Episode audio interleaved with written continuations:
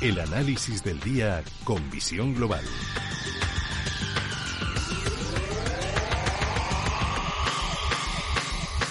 Y saludamos a José Ignacio Gutiérrez Lasso, es presidente de MG Valores. José Ignacio, muy buenas tardes. Muy buenas tardes, Gema. Buenas y esperanzadoras las noticias que nos llegan desde Estados Unidos, esos ensayos con éxito en la fase 1 de la biotecnológica estadounidense de Moderna. Sí, bueno, no es solamente la única noticia buena que nos llega de Estados Unidos, nos están llegando noticias buenas, digamos, por parte de, muchos sitios del mundo. Ya la semana pasada nos llegaron de China. Y hoy nos hemos enterado efectivamente lo de Moderna, pero es que hay otros laboratorios que están a punto, cuando digo a punto, eh, quiere decir que tienen que pasar por fase 1, fase 2 y fase 3, que eso lleva su tiempo. Pero sí es muy posible que haya una vacuna a final de año. Sí es posible. No digo que probable, pero bueno, son buenas noticias. Y claro, eh, luego hemos tenido la conferencia de prensa conjunta de Angela Merkel y Emmanuel Macron, con un fondo de 500.000 millones de euros precisamente para ah, tapar agujeros en, los sitios que han sido peor tratados en Europa por, por el virus. Y han mencionado especialmente a, España y a Italia. Eh, la comisión lo ha cogido muy bien, ahora tendrá que ser aprobado por toda una serie de órganos, pero hemos visto como, por ejemplo, la bolsa española estaba subiendo alrededor de un 3% y de repente pues ha terminado en un 4,70 y eso que, bueno, la bolsa alemana en un 5,67 y la francesa en un 5,16, es decir, por encima de nosotros. Por otro lado, el petróleo ha subido y las aerolíneas todas, vamos, todas, IAG, pero también he visto Ryanair subiendo un 17%, es decir, todas eh, subiendo como locas.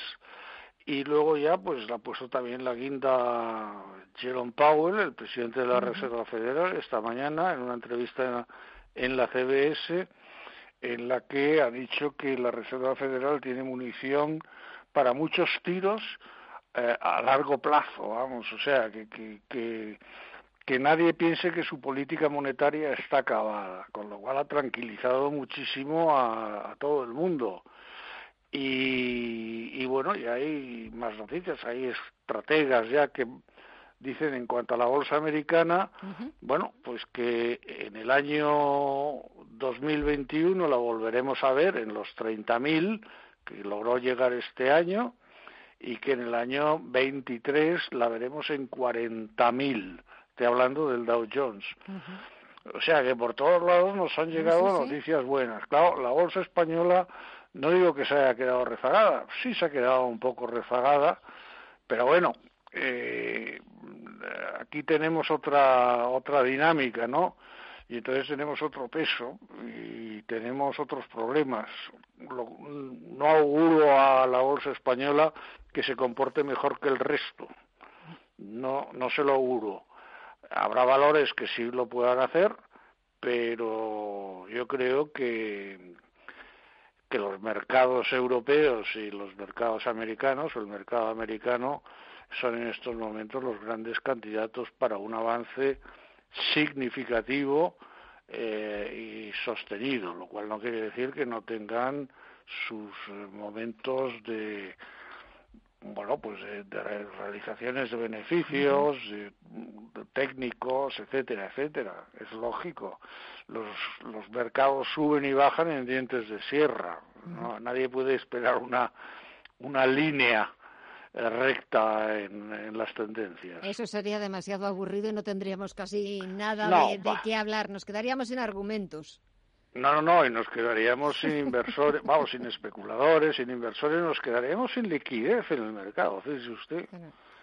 Y si echamos un vistazo a valores, ¿qué es lo que se salva estos días a la bolsa española? Bueno, pues se salvan, se salvan muchos, se salvan muchos, se salvan pues mire, desde Acerinox, que ya ha vuelto a, subir, pero también se salvan ah, porque ya ven que es imposible mantener, están todos abriendo fronteras. Aquí es imposible mantener lo de los 14 días de, de confinamiento para todo el viajero que llegue de Europa. Es absolutamente ridículo e imposible.